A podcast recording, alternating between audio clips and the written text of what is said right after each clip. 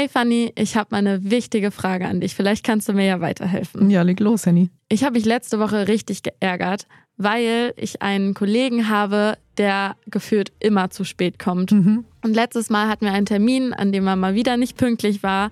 Und ja, irgendwie frustriert mich das in letzter Zeit ziemlich, weil ich das Gefühl habe, dass ich niemals pünktlich mit ihm rechnen kann.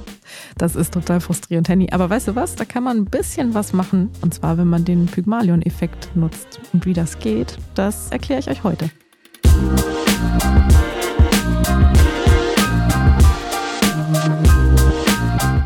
Immer noch am Überlegen, welcher IT-Partner für dich der richtige ist? Mit den Dell Technologies Experten und Expertinnen sollte das Geschichte sein. Die besten End-to-End-IT-Lösungen speziell auf dein Unternehmen ausgerichtet. Mehr Infos gibt's am Ende dieser Folge und in den Show Notes. Hi, ich bin Fanny Jimenez. Ich bin Journalistin bei Business Insider und Persönlichkeitspsychologin. Und ich bin Henrike Rudnick, ich bin auch Journalistin bei Business Insider und schreibe für das Karriereressort. Henny, kennst du eigentlich den Pygmalion aus der altgriechischen Mythologie? Sagt er dir was? Oh, da klingelt was bei mir. Also ich hatte ja Latein in der Oberstufe und da mussten wir immer Ovid übersetzen. Ich erinnere mich noch, dass Pygmalion ein Bildhauer war, der eine Statue gebaut hat und sich dann so in die verliebt hat und dann ist die irgendwie am Ende lebendig geworden. Aber vielleicht hilfst du mir nochmal nach, Fanny. nee, das stimmt tatsächlich, ziemlich genau. Genau, er war ein armer Bildhauer und ähm, hatte wahrscheinlich mit so wenig Geld damals ein bisschen Probleme, auch eine gute Frau zu finden oder eine sich auszusuchen und hat sie sich einfach selbst geschnitzt aus Elfenbein und hat ganz lange an ihr gefeilt und äh, hatte sich auch ein bisschen in die verliebt und am Ende wurde sie lebendig. Wow, das wünscht sich doch jeder von uns, oder nicht? Schön, oder? Okay, und äh, was hat das jetzt mit meiner Karriere zu tun, Fanny? genau, warum ich dich das gefragt habe, ist, dass es einen Effekt gibt, der ist nach diesem Bildhauer benannt, der Pygmalion-Effekt. Mhm. Ich finde das ein ganz, ganz schönes Gleichnis mit diesem Bildhauer, weil dieser Effekt besagt, dass wenn du schöne, positive Dinge oder sogar das Beste von jemandem erwartest, von einem anderen Menschen, dann passiert es auch. Also der Mensch wird sich auch so verhalten, wie du es von ihm erwartest. Das ist auf jeden Fall interessant. Da muss ich auch direkt dran denken, dass es gibt auch dieses Sprichwort, was du nicht willst, dass man dir tut, das fügt auch keinem anderen zu. Also es ist ja praktisch so nur ein bisschen umgedreht, oder? Mhm. Also, dass man so wie man auch selbst behandelt werden möchte, vielleicht auch andere Personen behandelt? Mhm. Oder geht es in eine andere Richtung? Nee, das geht schon in die richtige Richtung. Und man könnte jetzt überlegen, warum braucht man denn dafür einen Effekt und einen Namen? Weil warum soll ich meine Leute schlecht behandeln oder meine Kolleginnen und Kollegen? Warum soll ich nicht das Beste von denen erwarten? Aber wir kennen das ja im Joballtag. Das geht ganz schnell, dass jemand sich neu ins Team vorstellt und äh, irgendwie ja ein bisschen was Blödes sagt am Anfang oder hat eine Überzeugung, die total konträr ist zu der eigenen. Ne? Es, geht, es geht relativ fix, dass man Leute verurteilt, in bestimmte Kategorien steckt und dann vielleicht nicht das Beste von ihnen erwartet. Oder wenn sie was vergessen, äh, einen Termin verbaseln oder ein Konzept nicht fertig bekommen, wann sie es gesagt haben, dann tendieren wir ganz schnell dazu, das deren Persönlichkeit zu unterstellen ne, und zu sagen, naja, der ist halt unpünktlich, naja, der ist halt unzuverlässig. Äh, während wir das bei uns selbst immer sehr gern und sehr gut entschuldigen können und sagen, ja, das ging nur heute nicht oder ich war heute zu spät, weil halt die Bahn spät dran war oder so. Das heißt, wir haben schon eine Tendenz, das bei anderen eher der Persönlichkeit zuzuschieben und bei uns selbst eher zu entschuldigen.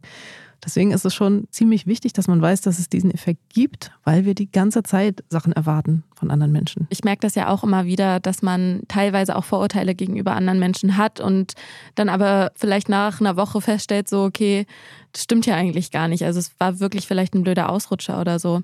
Aber kannst du mir vielleicht nochmal erzählen, woher dieser Effekt genau kommt? Also wer hat den entdeckt? Ja, es gibt ein ganz klassisches Experiment dazu. Das war 1965. Da haben die US-Psychologen Robert Rosenthal und Lenore Jacobson, hießen die, an einer Grundschule ein Experiment gemacht.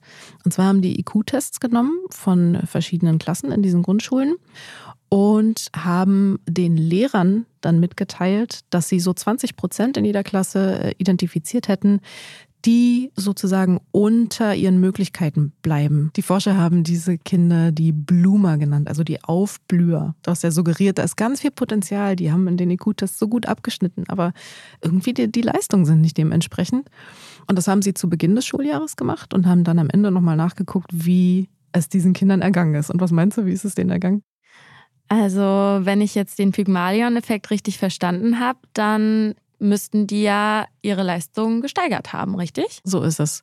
Und zwar um relativ viel sogar. Also in Prozentpunkten waren es so im Schnitt, glaube ich, 20 Prozentpunkte besser.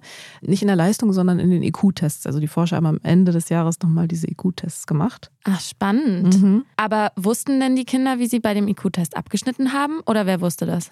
Es wusste niemand, außer den Lehrern. Und das war sozusagen auch das, das Setting, das den Forschern hinterher erlaubt hat zu sagen, na ja, eigentlich, es kann nur an den Lehrern gelegen haben, weil die Kinder wussten nichts von ihrem Potenzial, was da noch nicht ausgeschöpft ist. Äh, auch die Eltern waren da nicht eingebunden. Das heißt, es konnte eigentlich nur das Verhalten der Lehrer dafür verantwortlich sein. Das heißt, die Lehrer wussten, okay, dieses Kind ist eigentlich total intelligent, aber kriegt es irgendwie noch nicht so richtig hin und deswegen haben sie vielleicht die Kinder mehr gefördert und dann haben sie es geschafft, dass die Kinder tatsächlich ihr ganzes Potenzial ausschöpfen. Mhm. Das ist voll spannend, aber ich frage mich jetzt gerade, ich bin ja keine Drittklässlerin mehr. Was hat das denn jetzt mit mir konkret mit meiner Karriere zu tun? Ja, also vielleicht um kurz das Experiment noch abzuschließen. Es war so, dass diese 20 Prozent der Bloomer, das war natürlich komplett ausgedacht. Also die 20 Prozent, diese Kinder, die da ausgewählt wurden, waren nicht die mit den besten IQ-Tests. Ach so. Das heißt, es ist völlig egal, ob da Potenzial noch nicht ganz ausgeschöpft ist, obwohl sie angeblich so schlau waren, sondern das hat allen Kindern geholfen, tatsächlich. Und das finde ich ist total gut zu wissen, weil klar, wir sind jetzt nicht mehr Grundschüler und sind nicht mehr abhängig von Lehrern, aber wir sind natürlich weiterhin in solchen Abhängigkeitsverhältnissen, wo wir bewertet werden, zum Beispiel von unseren Vorgesetzten. Gerade im, im Jobkontext ja sogar sehr stark, wenn es um Einstellungen geht. Beim Bewerbungsverfahren ist sehr wichtig, was der potenzielle Chef oder die potenzielle Chefin von mir hält. Aber auch bei Zwischenergebnissen, bei der Frage, wer bekommt denn jetzt die Beförderung oder am Ende, wenn das Zeugnis geschrieben wird. Eine Sache fällt mir jetzt gerade aber ein dazu. Dieser Pygmalion-Effekt, wie du es bisher erzählt hast, ist ja sehr positiv ausgefallen. Aber kann man den nicht auch in eine negative Art und Weise interpretieren. Also mir fällt da jetzt konkret ein, das nennt sich Kevinismus tatsächlich, mhm. nämlich dass Kinder, die zum Beispiel Kevin oder Chantal heißen, in der Schule durchschnittlich schlechter abschneiden als zum Beispiel Kinder, die Emil oder Elisabeth heißen, weil vielleicht das Umfeld von vornherein von ihnen denkt, dass sie nicht so intelligent sind. Da hat das ja viel dann mit Schichten zu tun und so. Also gibt es da nicht auch negative Auswirkungen von diesem Effekt? Genau. Das ist total richtig. Also der Ursprung von diesem Effekt liegt eben in, der, in dieser Forschung, der, der Bildungsforschung ja eigentlich in den 60er Jahren. Das scheint alles schon sehr weit weg, aber tatsächlich ist das ja nur ein kleines Puzzleteil von diesen Erwartungseffekten, nennen Psychologen das. Ne? Also wann immer man etwas erwartet, hat das einen Effekt auf das Gegenüber. Und das kann positiv sein und es ist toll, wenn es positiv ist, wie in dem Fall. Es kann aber auch total nach hinten losgehen und das ist bei dem Phänomen, was du jetzt beschrieben hast, der Fall. Das ist ja auch ganz gut belegt, dass das tatsächlich so ist. Also dass allein ein Name eine Erwartung, ein Stereotyp, ein Vorurteil in mir auslöst, in vielen Menschen auslöst. Das ist auch ganz normal. Da kann man auch jetzt erstmal nicht so wahnsinnig viel gegen machen. Das passiert. Aber deswegen ist es, glaube ich, wichtig, dass man weiß, es gibt diesen Effekt und ein bisschen darauf achtet, was man selber denkt und wie man sich dann verhält, weil ähm, wäre sonst sehr schade für all die Kevins und äh, Chantals, die deswegen weniger Chancen haben im Leben. Ne? Aber ich frage mich, Fanny, bei solchen Effekten ist es da nicht auch so, dass ich selbst da auch wirklich hinterstehen muss und daran glauben muss? Also wenn mir jetzt jemand erzählt, du bist hier die Allertollste und Allerschlauste, aber ich stehe da nicht so richtig dahinter, dürfte der doch eigentlich nicht so wirklich bei mir wirken, beziehungsweise auch umgekehrt, wenn mir jemand sagt, du heißt Chantal, deswegen kannst du nicht intelligent sein, aber ich denke, ich bin wirklich intelligent, dann müsste das doch eigentlich gar nicht wirken, oder? Ja, leider doch. Das ist so ein bisschen die Krux mit diesen Stereotypen. Die wirken leider auch, wenn man nicht selber dran glaubt. Ich hatte dir, glaube ich, schon mal erzählt, dass ich selber mal dazu ein Experiment gemacht habe. Ich bin ja Psychologin und habe hm. damals in den USA studiert. Damals gab es so ein großes Buzzword in den USA, das hieß Stereotype Threat. Ich glaube, das wird auch gar nicht übersetzt. Also eine Bedrohung durch einen Stereotypen sozusagen.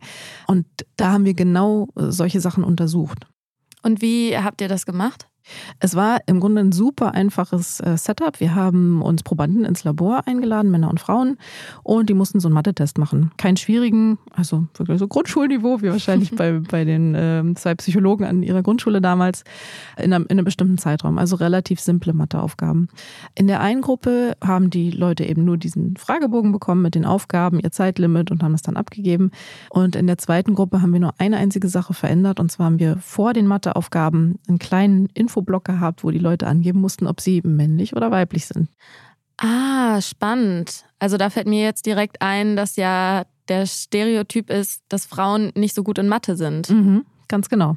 Und genauso war das Ergebnis auch. Also die äh, Gruppe, die ankreuzen musste, welches Geschlecht sie hat, in dieser Gruppe waren die Frauen deutlich schlechter in, im Mathe-Test im Schnitt, also über die gesamte Gruppe, wow. als bei denen, die das nicht hatten angeben müssen. Das ist ja wirklich krass. Also mir fällt jetzt gerade ein, vielleicht wäre es doch dann eine gute Möglichkeit, einfach in der Schule nicht mehr die Namen oder irgendwas auf die Tests schreiben zu lassen und das halt irgendwie zu anonymisieren, damit halt wirklich alle Kinder auch eine gute Chance haben, wirklich ihr komplettes Potenzial auszuschöpfen, oder? Ja, genau. Und das Gleiche kann man natürlich auch im Jobkontext sagen. Also nochmal zurück zu den USA, wo ich diese Studie ja gemacht habe.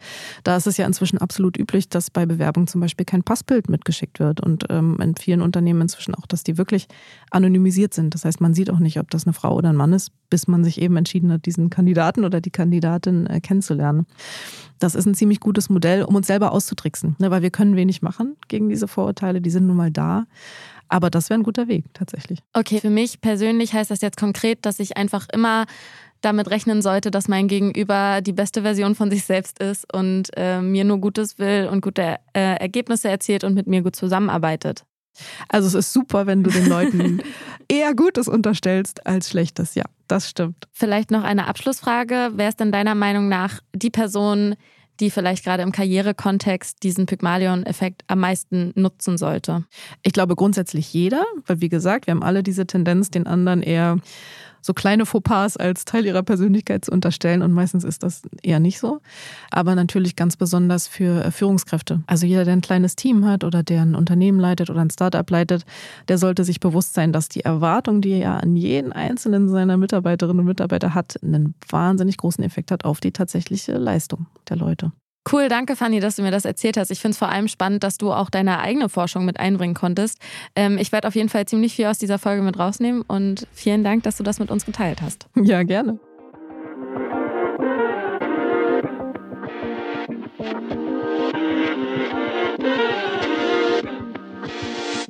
ob geschäftliche IT-Herausforderungen oder alltägliche IT-Bedürfnisse. Dell Technologies findet für Unternehmen jeder Größe die passende IT-Lösung. Zum Beispiel mit den Dell Latitude Laptops und 2-in-1-Systemen. Durch umfassende Datensicherheit und Verschlüsselungsoptionen schützt du Daten auf allen Geräten vor komplexen Bedrohungen und erhältst Überblick über versteckte Angriffe. Die Dell-Experten und Expertinnen sorgen für eine umfangreiche Beratung und Sonderkonditionen auf die Zahlungslösungen. Mehr Infos dazu gibt's in den Show Notes. Transformiere die Zukunft deines Unternehmens mit Dell Technologies.